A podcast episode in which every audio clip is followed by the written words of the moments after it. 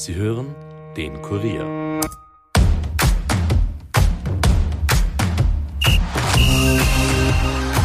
Zwei Spiele, vier Punkte und eine große Euphorie. Das Länderspieldoppel des ÖFB-Teams gegen Belgien und Schweden endete mehr als zufriedenstellend. Die erfolgreiche Qualifikation für die EM 2024 in Deutschland rückt immer näher. Wie aber ist die Leistung der Österreicher einzuordnen? Und was ist vom Teamchef Ralf Rangnick noch zu erwarten? Das bespreche ich in dieser Episode mit dem Kollegen Andreas Heidenreich. Mein Name ist Stefan Berndl und ihr hört die Kurier Nachspielzeit.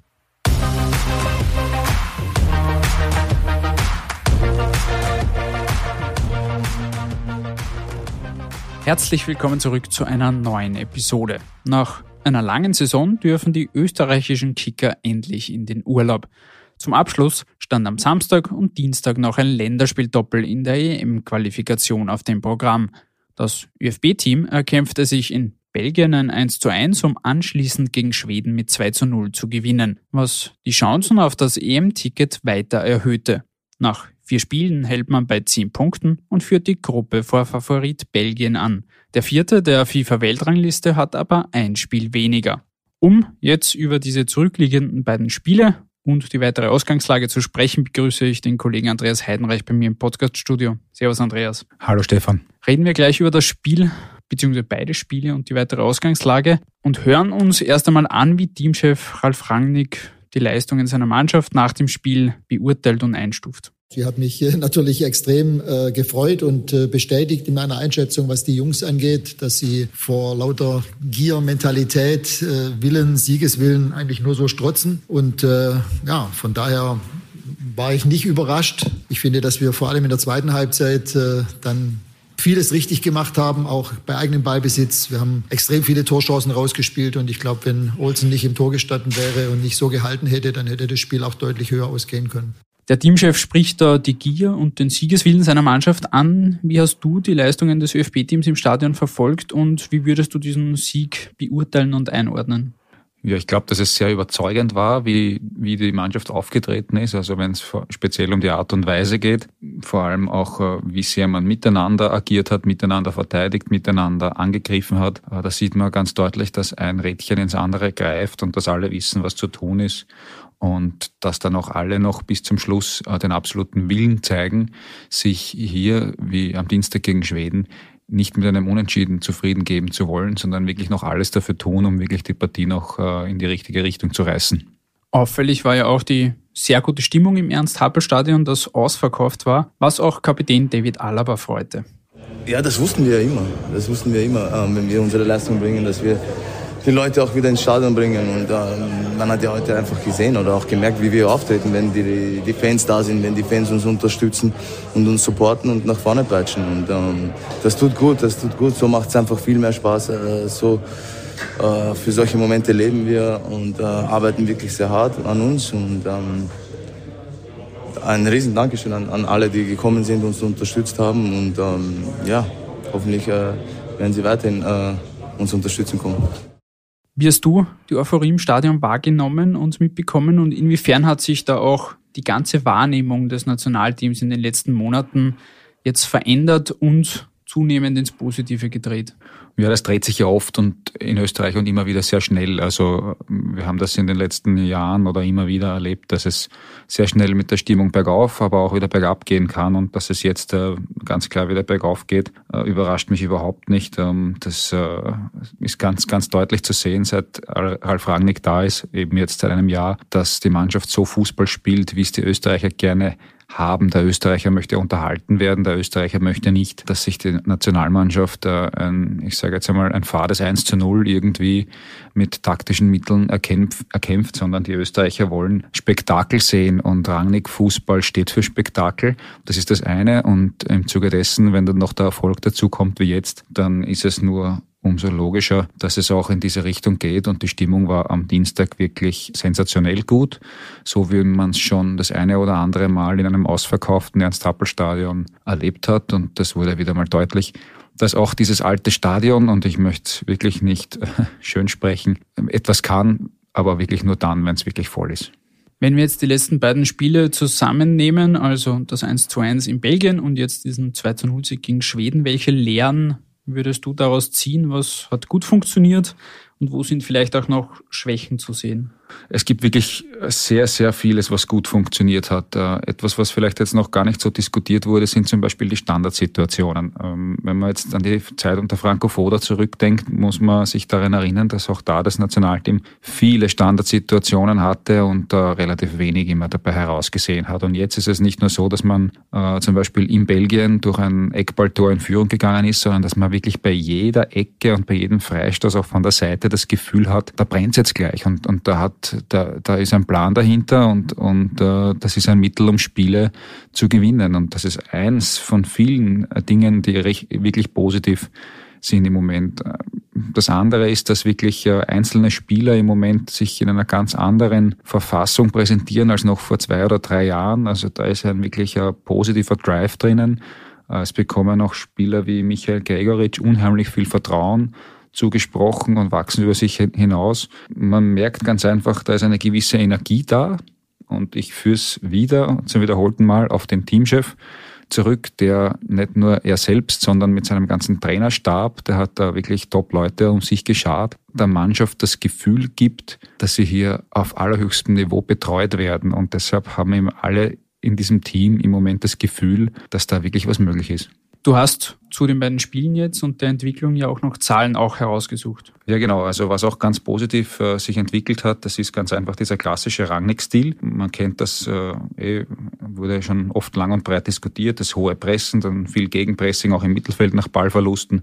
Das funktioniert und dafür gibt es auch Zahlen. Also wie die Datenanalyse-Profis von Opta herausgefunden haben, hat das österreichische Team von allen 53 Ländern, die im Rahmen der EM-Qualifikation teilnehmen, die meisten hohen Ballgewinne. Das sind 54 an der Zahl gewesen gewesen.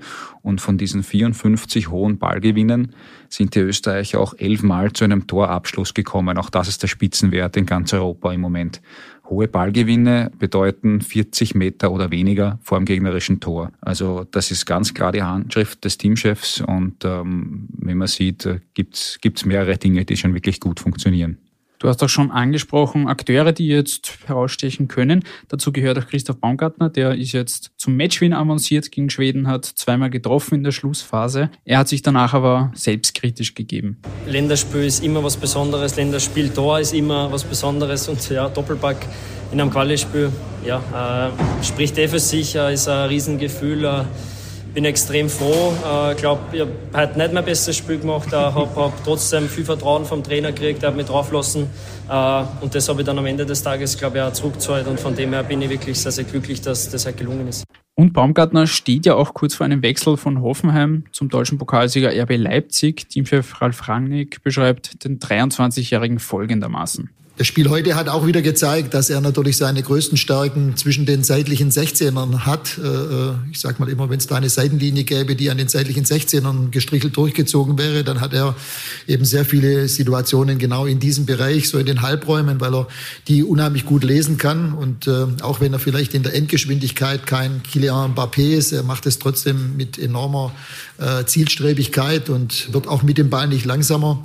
Und deswegen ist er für uns äh, genau in der Position, wo er jetzt gerade spielt, in dieser halben Halbspur in der Zehn, einfach auch so wertvoll. Und dass er torgefährlich ist, äh, wissen wir auch. Er hat eine Nase für solche Situationen, ist auch nicht umsonst der Spieler, der in der Bundesliga mit Abstand die meisten Elfmeter gezogen hat und rausgeholt hat.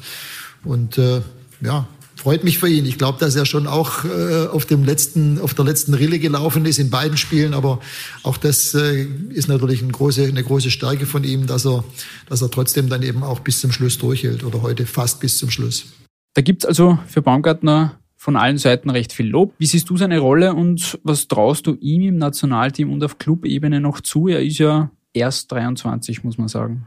Er ist erst 23, hat aber schon 29 Länderspiele und 10 Tore erzielt. Das ist eine Quote, die normal nur Mittelstürmer vorzeigen können. Er ist ja nicht wirklich ein Mittelstürmer. Er ist entweder, man kann sagen, ein offensiver Mittelfeldspieler oder sowas wie eine hängende Spitze, ein Halbstürmer. der sehr viel vorbereitet, aber er ist auch wirklich einer, der einen super Torriecher hat. Und ähm, wenn man das hochrechnet, seine Quote, naja, dann wird er auch in die Richtung eines Marco Arnautovic vielleicht kommen oder eines Tony Polster irgendwann. Aber das ist jetzt Zukunftsmusik. Ich glaube, was ihn ganz einfach auszeichnet, ist, dass er eine unfassbar hohe Technik hat, ein unglaublich gutes äh, Spielverständnis dort, wo es weh tut, nämlich im letzten Drittel, wo es wirklich äh, ans Eingemachte geht.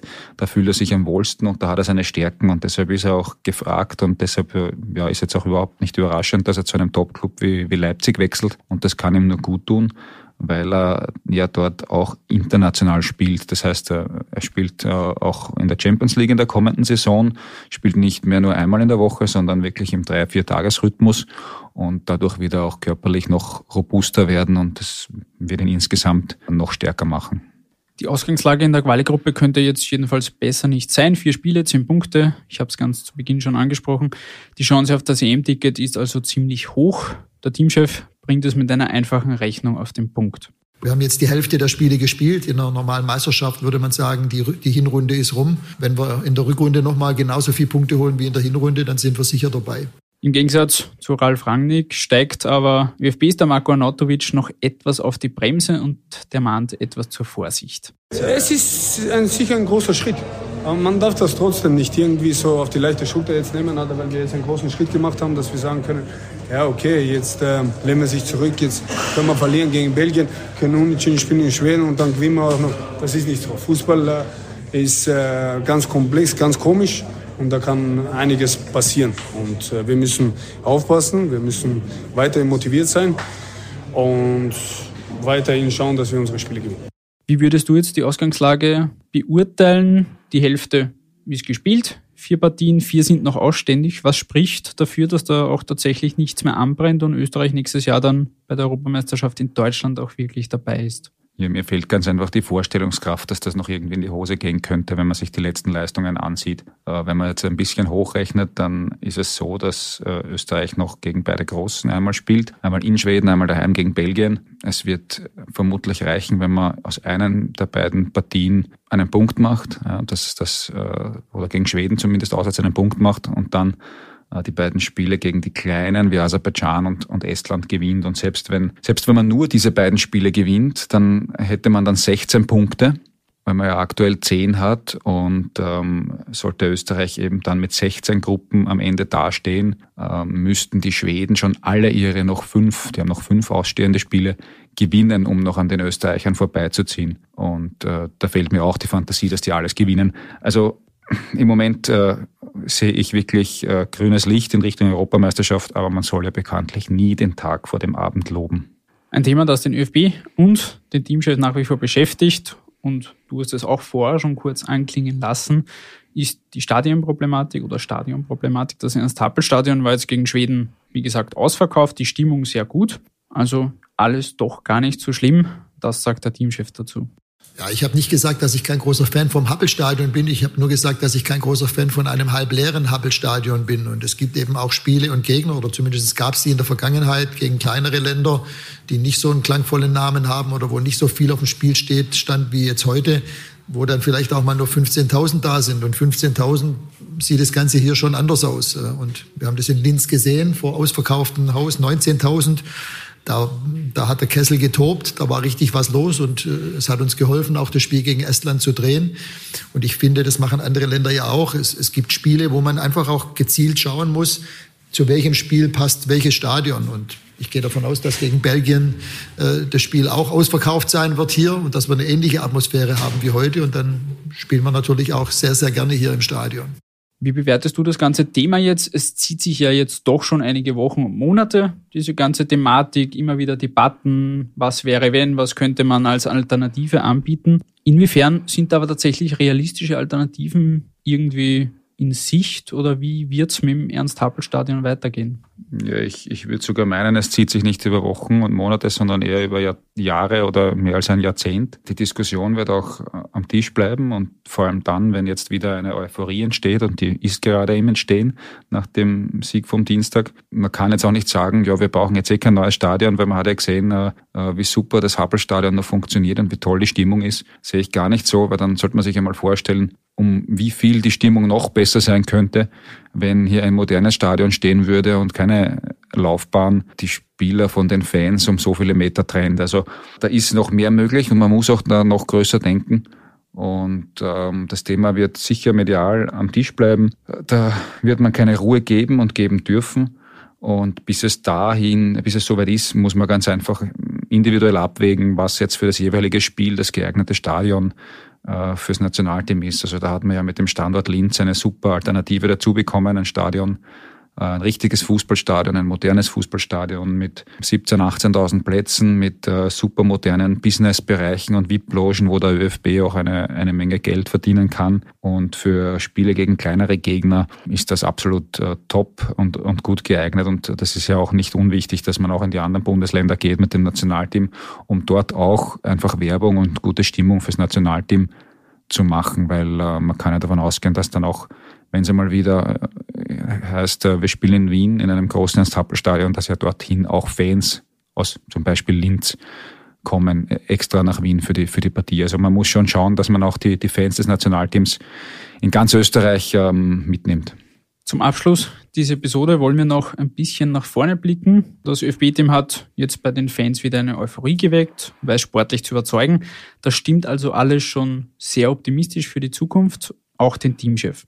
Ja, es ist ja äh, mit der Nationalmannschaft so, dass du nicht so viele Trainingseinheiten hast. Umso mehr finde ich, dass man bei unserer Mannschaft sehen kann, in jedem der Spiele, jetzt vor allem in der Quali, was wir spielen wollen. Das ist, glaube ich, spürbar gewesen, auch in Phasen, wo es vielleicht noch nicht alles perfekt läuft wenn man zusätzlich bedenkt, dass wir am Ende einer extrem langen Saison stehen und gesehen hat, wie viel die Jungs jetzt in beiden Spielen nochmal investiert haben gegen ein wohlgemerkt ausgeruhtes Schweden, das darf man ja auch nicht ganz vergessen. Ich, wir haben mit neun Startelf-Spielern gespielt, die auch in Belgien gespielt haben.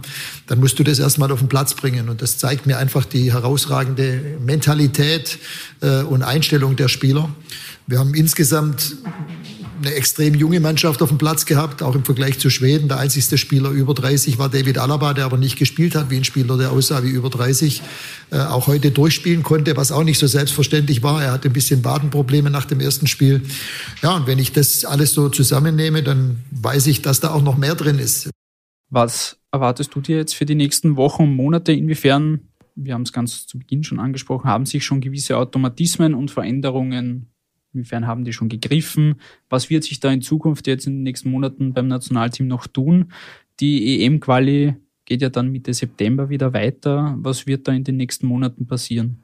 Naja, im Moment ähm, äh, darf sich der Teamchef einmal die Sonne auf den Bauch scheinen lassen in seiner neuen Heimat. Er zieht dieser Tage um und zwar nach, nach Salzburg. Ähm, äh, wird offenbar ein schönes Häuschen am See beziehen. Das hat er sich auch, glaube ich, redlich verdient, dass er jetzt einmal ein paar Wochen dort Urlaub macht.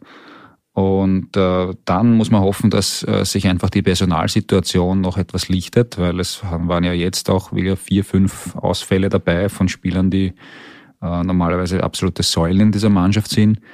Und im März schon gegen Estland und Aserbaidschan sind schon sieben Spieler ausgefallen. Also da muss man hoffen und äh, auch darf man auch ein bisschen davon ausgehen, dass zu Beginn der Saison im September die Kräfte wieder etwas frischer sind und dass wieder mehr Spieler an Bord sind und dass dann bei den beiden entscheidenden Partien, und zwar am 12. September in Stockholm gegen Schweden, gleich einmal der Teamchef die Qual der Wahl hat und äh, dass man dort den nötigen Punkt dann auch einfährt. Ähm, das wird in erster Linie für mich zu beobachten sein, eben die Personalsituation. Sonst braucht man nicht davon ausgehen, dass sich großartig etwas verändern wird. Die Mannschaft ähm, kennt jetzt die Abläufe, jeder weiß, was zu tun ist. Sie spielen den Fußball, den der Teamchef äh, von ihnen einfordert und den er, den er auch sehen will und den auch äh, die Fans sehen wollen, wie schon erwähnt. Und ähm, da kann man davon ausgehen, dass das einfach nur noch besser funktionieren wird äh, mit Zeit, von, von Zeit zu Zeit, wenn, wenn die Rädchen ineinander greifen. Also in, in dem Sinne kann man nur davon ausgehen, dass äh, das Stadion voll sein wird ähm, im Oktober dann gegen Belgien in Wien. Ich gehe davon aus, dass der ÖFB jetzt schon sehr, sehr bald mit dem Kartenverkauf beginnen wird. Ich gehe auch davon aus, dass die Partie innerhalb von wenigen Wochen ausverkauft sein wird. Man muss jetzt einfach schauen, dass diese Euphorie, die am Entstehen ist, dann möglichst lange hält und ähm, dann sehe ich, sehe ich nur, das, nur die beste Zukunft in den nächsten Monaten für das ÖFB-Team. Wir werden das natürlich gespannt verfolgen und darüber berichten. Lieber Andreas, vielen Dank für deine Einschätzungen und bis zum nächsten Mal. Bis bald. Und damit sind wir am Ende dieser Episode angelangt. Wenn euch diese Folge und der Podcast gefallen, dann lasst es uns unbedingt wissen. Wir freuen uns über eine positive Bewertung sowie Feedback und Kritik. Und damit wünsche ich euch noch eine schöne Woche. Wir hören uns dann beim nächsten Mal wieder. Bis dahin, ciao.